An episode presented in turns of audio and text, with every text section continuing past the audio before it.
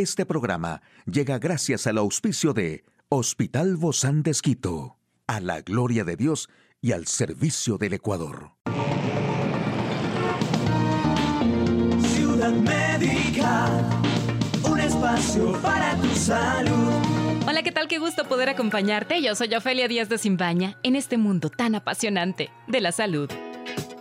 Bueno, la enfermedad de Alzheimer es la principal causa de demencia a nivel global y su prevalencia aumenta con el envejecimiento poblacional. Escogiendo los alimentos correctos y siguiendo unos hábitos de consumo adecuado podremos mejorar nuestra salud cerebral y también proteger nuestras neuronas. Por eso hoy te invito a que conozcas los ingredientes que debes incluir en tus comidas para prevenir el Alzheimer. Número 1. Frutas y verduras. El brócoli, la col, las espinacas, la remolacha, las berenjenas y los pimientos rojos son las verduras más idóneas. Los antioxidantes, como los cítricos, resultan muy beneficiosos para el cerebro humano. Los pescados azules o de aguas profundas, como el atún, salmón, sardinas naturales. La carne roja también es fuente rica de vitamina B12, esencial para el cerebro. Los frutos secos son ricos en vitamina E y ácidos grasos. El aceite de oliva aumenta los niveles de colesterol bueno. Especias como la cúrcuma se convierten en el componente idóneo a través de la curcumina. Y junto con el té verde, el café pasado es uno de los productos que mayores antioxidantes contiene por lo que se estimulará la actividad neuronal y la pérdida de memoria. Y también el chocolate sin azúcar resulta esencial a la hora de mejorar nuestras habilidades cognitivas gracias a su contenido de magnesio y catequinas.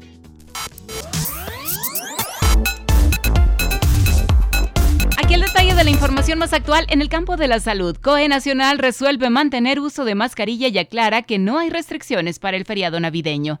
China informa sus primeras muertes por COVID-19 tras el levantamiento de restricciones. ¿Las pruebas de COVID-19 en el hogar caducan? Ya lo sabremos. Bueno, y el Comité de Operaciones de Emergencia COE Nacional analizó en estos días la situación epidemiológica por enfermedades respiratorias. El pasado 7 de diciembre, ante el incremento de infecciones respiratorias, el gobierno estableció el uso obligatorio de mascarillas en lugares poco ventilados y en donde no se pueda mantener el distanciamiento, como en los lugares de trabajo, transporte público y aulas. Además, el tapabocas se debe usar en hospitales, centros de salud, laboratorios, así como lo deben usar aquellas personas que padezcan de sintomatología respiratoria. El COE recomendó el uso de tapabocas en espacios abiertos, donde hay eventos masivos y aglomeraciones, donde no se pueda mantener el distanciamiento físico. También lavado de manos, uso de alcohol gel y distanciamiento. Según el presidente del COE, Juan Zapata, y ministro del Interior, se ratificaron las medidas del 7 de diciembre. Además, no se ha generado ninguna medida restrictiva ni de movilidad para Navidad, ni para eventos masivos, ni en espacios abiertos, ni en lugares cerrados, por lo que se podrán celebrar todos los eventos. El país necesita reactivarse y la reactivación la tenemos que hacer con absoluta responsabilidad. China siguió informando de cinco muertes por COVID pese a la rápida propagación del virus tras la retirada de restricciones, una situación que ha provocado dudas sobre si el gobierno está revelando el número real de víctimas. La Comisión Nacional de Sanidad anunció dos muertes por la enfermedad, mientras que hoy se registraron otras cinco, las primeras desde el día 3, justo antes de que el gobierno relajara su estricta política cero COVID y en otras medidas permitiese a los contagiados aislarse en sus hogares en lugar de ser recluidos en centros de aislamiento como venía sucediendo desde hace tres años. El cambio de estrategia se produjo tras las inéditas protestas que estallaron en varias ciudades chinas por el agotamiento que generan las restricciones impuestas para contener los rebrotes. La demolición de la política ha dejado al país prácticamente paralizado, con calles vacías y una alza de contagios que sin embargo no se refleja en las estadísticas oficiales. Ahora que los casos de COVID-19 y las hospitalizaciones están aumentando una vez más, más personas están volviendo a hacerse pruebas en el hogar para determinar si esa tos se debe al coronavirus. La fecha de vencimiento de las pruebas de COVID-19 autorizadas por la FDA, que puede variar según la marca, se imprime en la parte exterior de la caja, de la misma forma en que se muestran las fechas de vencimiento de los alimentos en el empaque exterior. Los fabricantes hacen lo que se conoce como pruebas de estabilidad determinar el periodo durante el cual se espera que el rendimiento de la prueba permanezca estable mientras se almacena. Sin embargo, Tu prueba podría verse afectada por la temperatura si la usas mientras todavía está caliente o fría, como si la usas al aire libre en temperaturas heladas, o si la usas en el interior inmediatamente después de haber estado en temperaturas heladas, así lo afirma la FDA.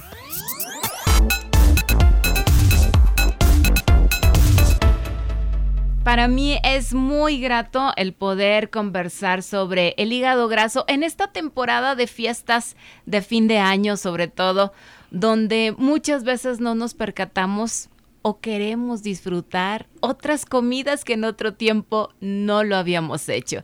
Y es muy grato recibir a nuestro invitado, es el doctor César Oviedo. Él es médico, gastroenterólogo, endoscopista de niños, de adultos, especializado en México. Gracias, Doc. Siempre es un muy grato tenerlo en nuestros estudios. Eh, igualmente, Ofe, es un placer estar con usted y compartir con su enorme audiencia. Bueno, cuando hablamos de, del hígado graso, sobre todo en estas fiestas, no sé si se la atención se volca justamente más en esto, Doc. Sí, realmente, eh, verá, yo creo que las fiestas mismo, mismo no tienen mucho que ver con el hígado graso. El hígado graso tiene un origen mucho más trascendental. Lo veo como un problema sociológico, sociopolítico y socioeconómico. Y el problema inicia en la etapa de la niñez. Cuando nosotros éramos chicos, no nos compraban celulares, ni computadoras, ni televisores, nos compraban pelotas. Inventábamos una gran cantidad de juegos donde había un desglose de actividad física y los niños consumíamos calorías e ingeríamos calorías. Pero así las gastaban también. Pero,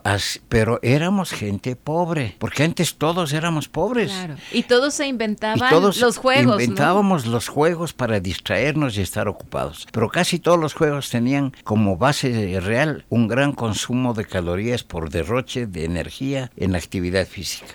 Ahora, un niño de dos años, el papá, para que no moleste el guagua, le da el celular. Y el niño se prende del celular y no quiere saber nada más que e del Inclusive a menor edad, Doc. No necesitamos llegar ni a los dos años, ¿no? Desde que nace ya están. Ya están. Además, como dicen, ellos nacen con un chip. Pero si nosotros le desconectamos, le desconectamos de, una información a la tierra. Claro, le desconectamos de una información deshonesta, mentirosa, fraccionada y sin un juicio real. Entonces el niño no consume nada de energía. O sea, el niño pasa comiendo pura comida chatarra. La comida chatarra va directo a depositarse en forma de triglicéridos en el hígado. Y el hígado es el hígado graso, el hígado, la enfermedad hepática no alcohólica. Es decir, que nosotros mismos lo provocamos. Claro, nosotros mismos lo provocamos. La falta de actividad física tiene mucho que ver en esto.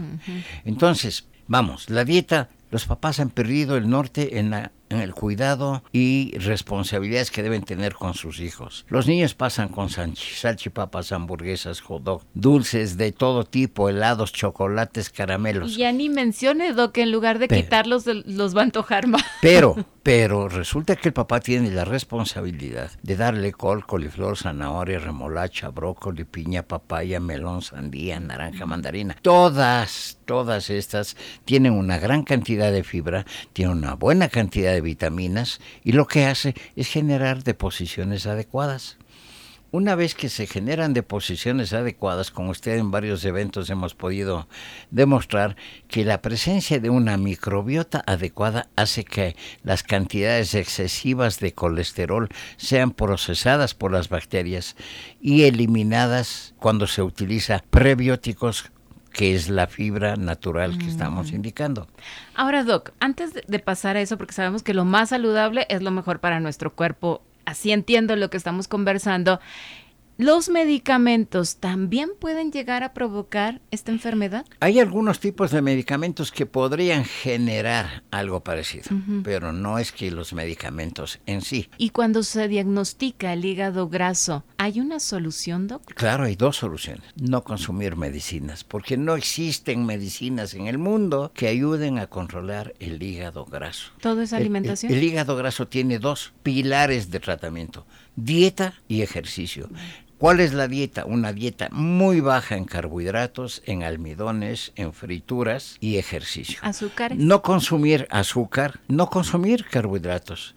Y si uno se pelea con el azúcar y la sal, que son los dos principales enemigos de la sociedad, vamos a tener un alivio importante. Porque si para... Harina, todos los blancos, ¿no? Harina, sal y, y Pero azúcar. igual viene también las, las otras, lo que más se consume en la costa. Por decir, la provincia de Guayas y Manabí y, y los Áchilas tienen una gran cantidad de pacientes con hígado graso cirróticos. O sea, el hígado graso no es que es el depósito nomás, no, va a la cirrosis. Entonces la enfermedad hepática alcohólica, no alcohólica del hígado, que va a la cirrosis. El índice de tendencia a trasplante hepático en este tipo de pacientes es muy alto, pero el país no está preparado para hacer la cantidad de trasplantes que necesita y la gente se muere. Pero estamos siempre a tiempo de iniciar un proceso de educación a la población para que entienda, por Dios, que el hígado graso es muy serio y hay que controlarlo. ¿Cómo? ¿Con qué? Con dieta y ejercicio. Eh, Aparentemente muy barato también. Sin necesidad de ninguna operación, sin necesidad de gastar en medicamentos. Pero ¿cómo se controla actualmente? Actualmente se hacen operaciones, se hacen Ya. trasplantes. En el, eh, el, el hígado graso, yo espero que no lleguemos nunca a una cirrosis. Si toca, si estamos en etapa cirrótica, eh, irreversible, no todas las cirrosis están, que son como antes creíamos, ya llegó a etapa de cirrosis y está condenada a la muerte. No, hay procesos que pueden revertir con un buen estado nutricional, médicas, medicación, etcétera. Pero hay pacientes que ya no responden a nada, un grado C de Chai tiene que ir a trasplante. Y el trasplante no es nada sencillo. Primero es muy oneroso, es muy caro y los resultados no son siempre del todo buenos. Decía que la provincia de Guayas, Manabí y Los Áchilas, por el consumo normal de su dieta, ¿qué consumen? Yuca verde y frituras. Entonces, yuca verde y frituras es hígado graso. Esa sería la forma de, de- de cocinar, ¿verdad? También, este tipo de Eh, productos. Es que aunque no lo fríen, eh, si usted consume yuca, tiene almidones y los almidones tienen un montón de calorías. Claro. ¿Y el Eh, verde? Y, y el verde igual, yuca verde y frituras. Entonces hay que bajarle. Pero ahí tenemos el conflicto y tenemos la solución. Cuando una persona está centralmente organizada, mentalmente preparada y tiene una voluntad adecuada de mejorar su salud, entra en una etapa de dieta. Primero hay que hacer un estudio endocrinológico, psiquiátrico, etcétera, etcétera, etcétera, porque un cuadro de obesidad no es sencillo. Claro. Si recordamos, más del 50% de la población infantil y más en su tierra OFE son obesos, Sí, los sí, niños. Sí, es un grave problema. Entonces, eh, ¿qué hay que hacer? Como es un problema de salud pública, hay que ir a masificar. Nadie consume gaseosas, punto. Nadie consume jugos preparados que venden en botellitas, no. La mamá se levanta a hacer jugo o toman agua. Entonces, comencemos por ahí. Luego, no consume azúcar. Cuando la etapa está media avanzada, hay que pensar en soluciones. Se puede utilizar medicinas que reduzcan los triglicéridos y el colesterol. Yo soy muy amigo de usar un producto que es bueno, bonito y barato. Dos dólares al mes. Un kilo de salvado de trigo. Es una maravilla. Yo creo que todas estas recetas y estas fórmulas que usted no- nos trae, Doc, de manera muy natural, hacen que también la vida sea más placentera en todos los sentidos. Totalmente. Le agradezco muchísimo esta entrevista, Doc, hablando del hígado graso y no necesariamente en estos tiempos de fiesta, porque no se produce por una cena, Claro. se produce por un estilo de vida. Eso es. Así que eso es lo más importante. Le deseo, Doc, que este nuevo año sea un año lleno de bendiciones de Dios. Muchas Para gracias. usted y para toda su familia, de todo corazón y para nosotros quienes hacemos también Ciudad Médica. Para usted y todos sus oyentes, más dieta, más ejercicio. Más salud. Y vayan a estar bien sanos. Un gusto. Gracias, Dofe. doctor. Chao. A todos, amigos todos. queridos, a ti, amigo querido, a seguirnos cuidando. Un feliz 2023. Hasta la próxima. Un espacio para tu salud. Puedes escuchar de nuevo este programa en hcjb.org. Este programa llegó a usted gracias al gentil auspicio de Hospital Bozán de Esquito, a la gloria de Dios y al servicio del Ecuador.